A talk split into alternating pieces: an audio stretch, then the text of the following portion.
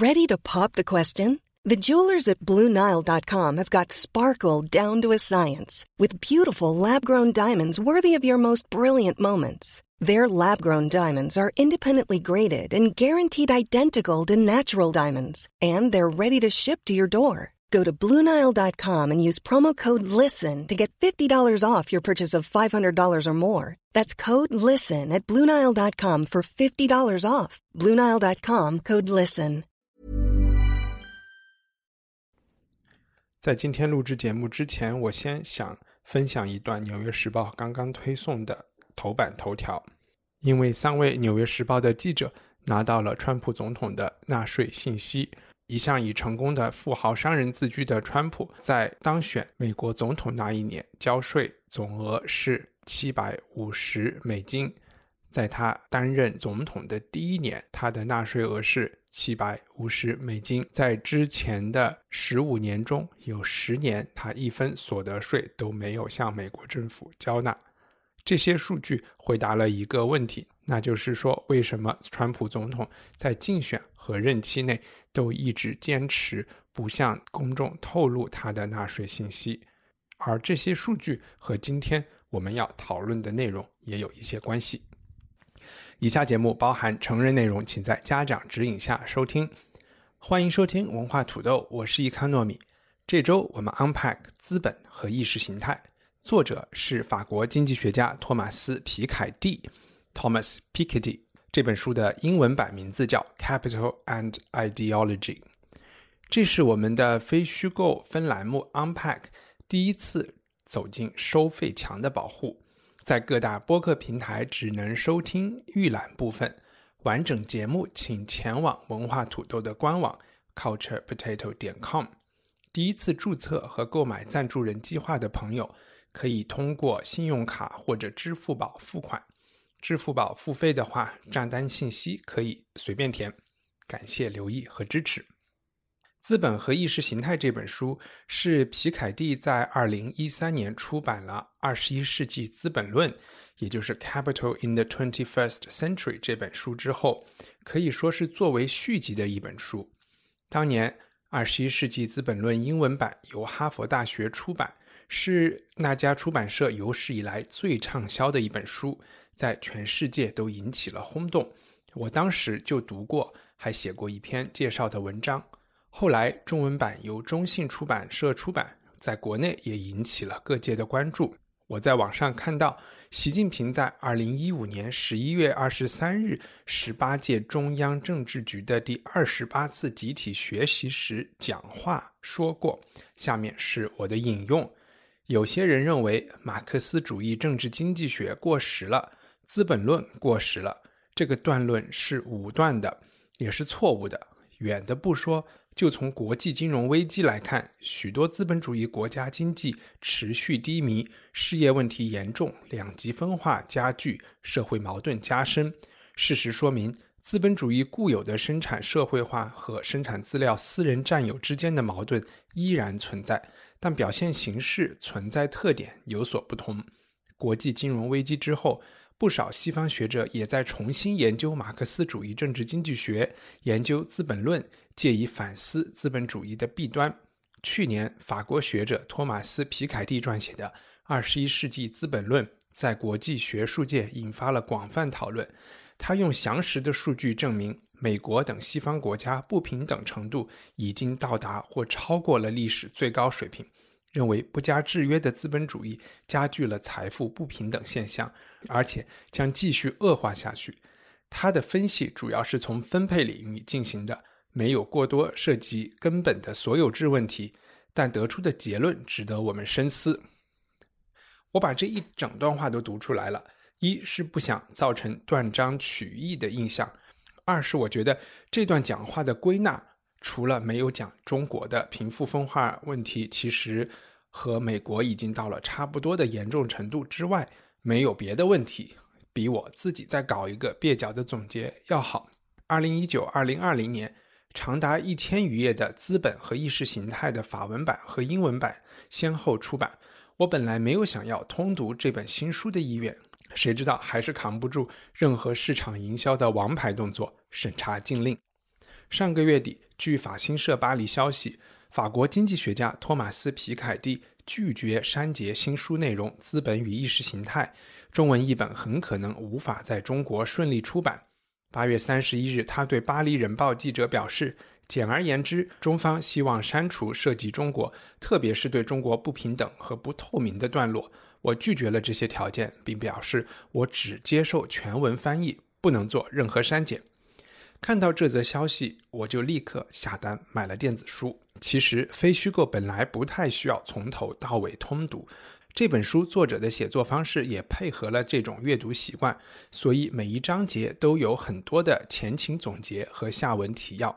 我一开始是读了序言和结论，然后准备用 “China” 作为关键词，看看皮凯蒂是如何伤害了中国人民的感情。谁知道序言看完，还真的萌发了干脆从头看到尾的兴趣。最主要的原因是作者的总体设置太吸引人。皮凯蒂在序言里说，他在这本书中提出的一个新视角是资本主义的发展在不同时期，尤其是对私有财产的态度发生过好几次很大的转变。这些转变同当时的主流意识形态有非常大的关系。《资本与意识形态》这本书的主要目的，就是要横向，也就是国际对比，以及纵向，也就是从古至今，梳理一遍资本主义和意识形态两者的关系。我的兴趣部分来自于当下是一个意识形态对抗逐渐升级的时代，即便在西方国家的内部，所谓文化战争，也就是 cultural war，也占据着各类媒体评论的大部分版面。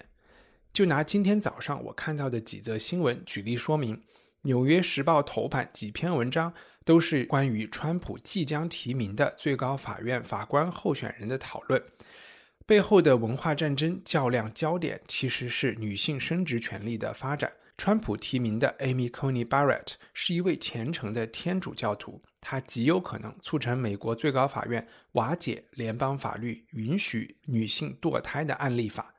另外一篇评论还提到了英国启蒙时期的哲学家洛克，也就是 John Locke，他曾经说过，自由社会是否能和天主教共存是有很大疑问的。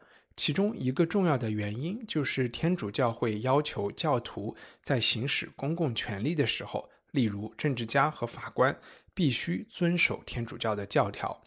另外一条新闻是英国要成立一个新的政党，还要成立一个新的新闻电视台。这帮人不满现在保守党在社会伦理议题上太过自由的倾向，想要分离出来一个所谓和政治正确这种思潮分庭抗礼的社会运动。我看的第三条新闻说起来有点难为情，是一条小报报道，说英国一个五十来岁的男性和自己女儿的前男友一起生了一个小孩我没有看内文，但估计是借腹生子吧。这条新闻在我看来其实是最有趣的，因为它一方面是一个上钩率超高的点击诱饵，另外一方面，它也在利用某种礼崩乐坏的政治叙事，戏弄关于性自由这方面的文化战争。可能和这本书的内容相关的一点是，这个报道的主人公大概率来自于英国的工人阶级，传统的阶级对抗，甚至所谓道德沦丧的文化精英阶级这种剑拔。其实，在今天的文化战争中已经失效了。言归正传，我很渴望知道作者是如何归纳意识形态的改变和资本的关系的。另外，作者的这个提法也蕴含了一个同样让人期待的潜台词，也就是说，思想是改变社会的原动力。这个提法虽然在读书人看来没有任何问题。但是它很可能是这本书在中国内地不上架的一个深层原因。当然，这本书涉及到中国的篇章，有小部分的论述是让人尴尬的，这些我们稍后会提到。但是，思想可以改变社会，和马克思主义的历史绝对论是有冲突的。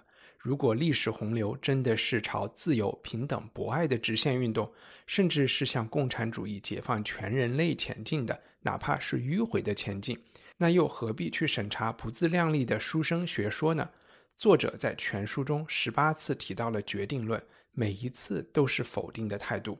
皮凯蒂也在媒体采访中小心地把自己和马克思主义划清界限，甚至说自己对马克思没有什么兴趣。除了不赞同历史决定论外，作者对文化决定论也持否定态度。也就是说，那些会讲瑞典如何能搞福利社会，美国不能，好像北欧人有一种平等基因式的理论，又或者中国人不善于投票民主，在作者看来，不过是一些既得利益者的借口罢了。其实，在我读完整本书后，我还有一个更加不成熟的设想。那就是这本书末尾的很多观点，其实在国内会非常的受欢迎，政府甚至会想有选择的实施。正因如此，皮凯蒂的。以上是这期节目的预览部分，完整内容您可以在文化土豆的官网购买赞助人计划后随时获取。赞助人支付的费用用来支持主播制作文化土豆的全部内容。赞助人福利除了专享 Unpack 栏目之外，还可以定期收到主播的会员通讯，以及由听众一起制作的电子刊物《土豆小报》。我们的官网是 culturepotato 点 com。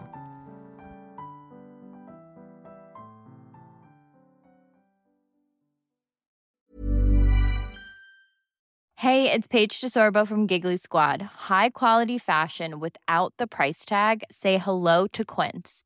I'm snagging high-end essentials like cozy cashmere sweaters, sleek leather jackets, fine jewelry, and so much more. With Quince being 50 to 80% less than similar brands.